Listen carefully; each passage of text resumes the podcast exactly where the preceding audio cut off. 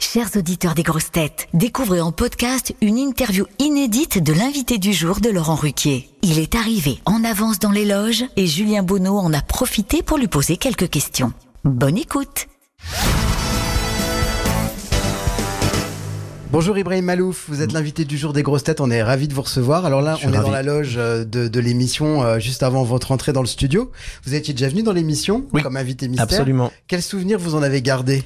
Très drôle et un drôle de souvenir. Parce que quand t'es l'invité mystère, du coup, il y a, y a tout un passage où en fait on est euh, là et les gens cherchent à essayer de deviner qui on est et tout. Donc j'avais j'avais gardé. un- Alors je sais que maintenant ça a changé, mais c'était assez marrant comme euh, comme truc. Vous êtes euh, coutumier des loges euh, avant, avant les concerts, évidemment. Qu'est-ce que vous faites dans votre loge avant, avant un, un concert? Vous avez des rituels des... Rien de spécial. Je suis en connexion en général avec ma famille, mes amis et tout. On s'envoie des messages, on, on- des trucs à dealer, des quand est-ce que tu reviens à la maison, euh, à quelle heure on mange, des trucs comme ça. Est-ce que vous avez des grosses têtes préférées? Vous écoutez un peu l'émission Euh, de J'écoute un peu l'émission, ouais, mais j'ai pas envie de Faire du favoritisme Non, mais par contre, je peux vous dire que je, je- je suis toujours un peu flippé quand il y a Bafi pas loin. Parce que tu dis, oh là là, au moindre truc que je vais dire, il va balancer derrière un, truc. euh.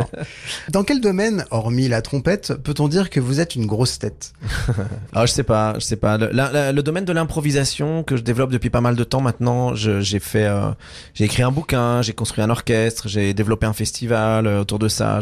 C'est un domaine que hum, sur lequel je, je travaille depuis très longtemps et qui est devenu euh, pas une grosse tête mais euh, mais j'ai l'impression d'avoir euh, parfois c'est un petit reproche que je me fais je m'autocritique parfois j'ai l'impression d'avoir un peu réponse à tout quand il s'agit d'improvisation mais bon c'est aussi euh, parce que je suis passionné quoi J'ai lu que votre, euh, votre père vous avait un petit peu forcé à, à, à jouer de la trompette quand vous étiez pas enfant. forcé pas forcé Euh, il, il m'a beaucoup poussé Ouais. Vous auriez voulu vous faire peut-être jouer d'un autre instrument. Ouais, alors d'abord moi je voulais être architecte, Euh, ensuite euh, je voulais éventuellement être journaliste, Euh, mais ça je l'ai pas beaucoup dit, je l'ai gardé pour moi. Et après quand j'ai voulu faire de la musique, je voulais être surtout compositeur de musique de film. C'est vrai qu'avec euh, j'ai beaucoup de regrets de ne pas avoir fait euh, plus de violoncelle. Voilà. Ok. Alors vous avez des enfants vous, aujourd'hui, dont une, une fille euh, est née, je crois qu'elle a 12-13 ans. Elle a quelque chose 14 ans, ouais, ouais. 14 ans, ok. Est-ce que euh, vos enfants jouent déjà d'un instrument ou est-ce que vous voulez Ouais, ils pousser à faire de, de la trompette? Non, non, non, pas la trompette, non. Mais ils font tous de la musique un tout petit peu. Chacun à sa façon, chacun à son âge. Euh, la grande a 14 ans, elle fait du piano, elle chante, elle adore ça. Euh, le petit qui a 2 ans, euh, 2 ans, 2 ans et demi, alors lui, c'est, il, de temps en temps, il prend la trompette, il prend des percus, il prend la batterie, et tout, il s'amuse un peu avec tout ce qu'il a, il chante tout le temps, il danse tout le temps. Et puis la toute petite, bon, elle a 8 mois et demi, hein, donc euh, c'est encore, encore très jeune. Mais elle fait que chanter. Quels artistes vous écoutiez vous quand vous étiez enfant? Plein de choses, enfant ou ado, les deux. Les deux. Les deux. Euh, bah, je viens, je viens de musique d'une famille pardon, pardon où la musique est très importante et où la musique classique euh, occidentale et la musique classique arabe avaient une place très importante. Donc on écoutait beaucoup, beaucoup, beaucoup ça euh, jusqu'à, je pense que j'ai eu 8 ans à peu près. Et là, je me suis pris en pleine face Michael Jackson et que j'ai jamais quitté d'ailleurs depuis.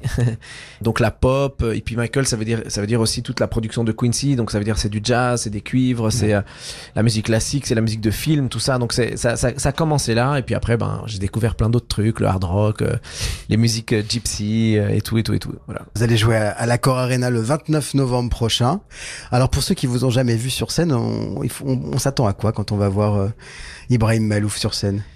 Euh, à tout éventuellement ou peut-être à rien, enfin je sais pas, mais pas en tout cas certainement pas à quelque chose de particulier. euh, spécifiquement euh, musical, je veux dire, d'un point de vue stylistique ou quoi. Ce que je dis souvent quand on me pose la question, c'est moi, euh, c'est que moi je fais de la scène pour être en connexion avec les gens, pour ressentir que je suis vraiment en connexion et pour ressentir que je vis. Et finalement, peu importe le style de la musique, peu importe ce qui est proposé finalement, ce qui compte, c'est qu'on vive une, une vraie expérience tous ensemble et qu'il se passe quelque chose.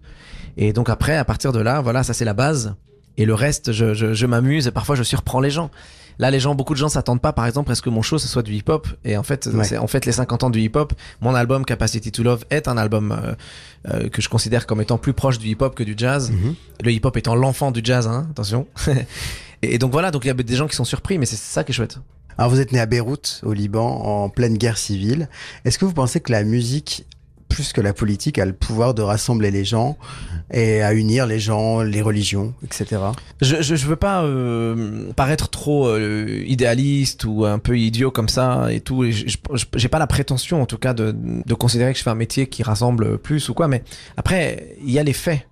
À quel meeting euh, politique vous avez assisté en vous rendant compte que dans le public, il y avait tous les âges, toutes les cultures, toutes les croyances religieuses, toutes les croyances politiques, et qu'on fait tous la fête ensemble en dansant et en chantant. À quel moment vous avez vu ça ailleurs que dans un concert? Ça n'existe pas. Bon, et vous êtes nommé aux Grammy Awards une Ouais. nouvelle fois. Vous êtes fier Ah ouais, c'est fou, c'est fou. Je, m'y attendais pas du tout. Sincèrement, ma, toute mon équipe me disait, allez, on y croit. Moi, je disais, mais non, mais laissez tomber, c'est pas possible. Et ils me disaient, ouais, mais l'année dernière, t'as été nommé aussi. Je dis, oui, mais c'était pas pareil. C'était pour l'album que j'ai fait avec Angélique Kidjo. Et Angélique, elle est très connue aux États-Unis. Les gens l'adorent. Donc euh, voilà, les professionnels ont voté pour elle, etc. Et, et là, d'y être avec euh, mon album, sincèrement, j'hallucine euh, beaucoup, vraiment. Et je me dis, waouh, c'est-à-dire qu'on a, on a parcouru un chemin très chouette là, ces, ces 15-20 dernières années. Et, euh, et tant mieux si, si le monde professionnel américain euh, m'a repéré. C'est chouette. Bon, super. Bah écoutez, merci. On vous retrouve dans un instant dans l'émission. Merci à vous. Vous aimez les grosses têtes? Découvrez dès maintenant les contenus inédits et les bonus des grosses têtes accessibles uniquement sur l'appli RTL. Téléchargez dès maintenant l'application RTL.